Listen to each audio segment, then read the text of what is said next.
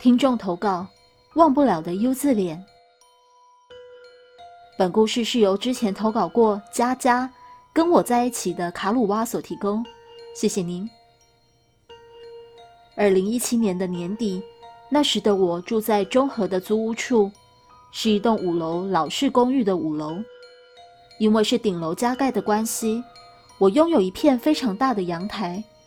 平常我都在阳台晾衣服啊、抽烟啊，或是看着星空、抱着猫发呆。对我来说，阳台就是最放松的地方。当然，这是在我发生某件事之前的想法。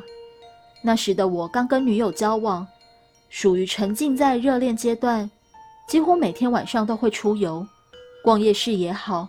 跑到山上看风景也好，那时的我们甚至在巷子里面走都觉得新奇无比。现在想想，真的是很无法理解热恋中情侣的感受。其实我们是一对很奇怪的情侣，明明就知道彼此都有体质，晚上不应乱跑，但我们还是明知山有虎，偏向虎山行。那一天，我们夜游的场所是中和山上的夜景胜地——中和烘炉地。还记得那时的我的想法是，那是庙，应该不会有什么问题吧？果然，年轻人终究是年轻人，太天真了。那天我们骑着车上山，女友从后座环抱着我，一切甜甜蜜蜜。在看夜景前，一切正常。我们完全没想到今天是一个那么难忘的夜。在看完夜景后，我们准备下山。烘炉地的坡道非常的陡，所以我骑得格外小心。但不知道为什么，我明显的感受到机车似乎很难控制，龙头不断的在晃。女友问说：“你是会冷吗？怎么好像在发抖啊？”我没有冷啊，我也不知道怎么了，车子有点难控制。问你哦，你有感觉到东西吗？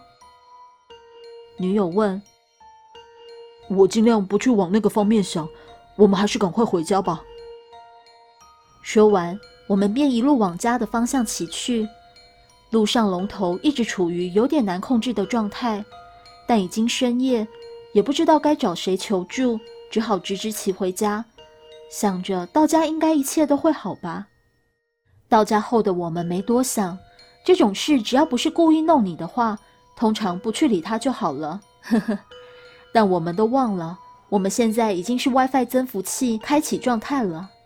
到家后，我们照常看电视聊着天。突然，叩叩叩，有人敲响了我的房门。哎，会是谁呀？应该又是邻居吧？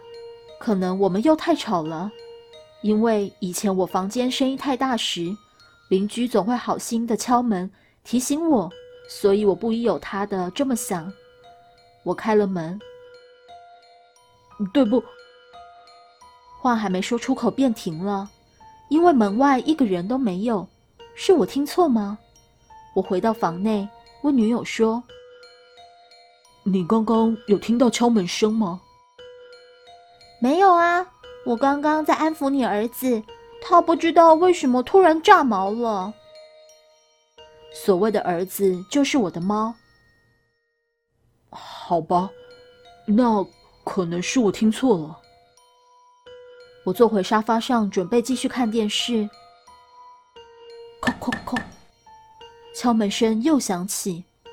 我看向女友，女友说：“嗯嗯，有人敲门，是不是我们电视太大声了？”不知道。但我刚刚开门，没有人哎。我边说着边往门走去，门一开，还是没有半个人影。瞬间，我汗毛全部竖起，不是因为我害怕，这是我一向的生理反应。只要一感应到有好朋友，并且好朋友是有在对我释放能量的，我便会这样。我迅速把门关好，跟女友说了目前的情况。女友用恐惧的眼神看着我，我知道她也感应到了。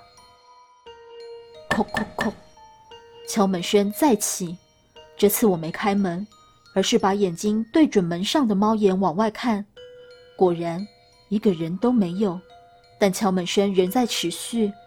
女友也凑了过来，她把我挤开，将眼睛对准猫眼，突然很惊慌地说：“你看，挂在阳台从左边数过来的第二件衣服。”我看完后，马上把女友拉回沙发上，因为我刚刚看到的是，在风大的晚上，所有衣服基本上都往同一个方向飘动，但那件衣服完全没有摆动的往反方向的方向缓缓、缓缓地转过来。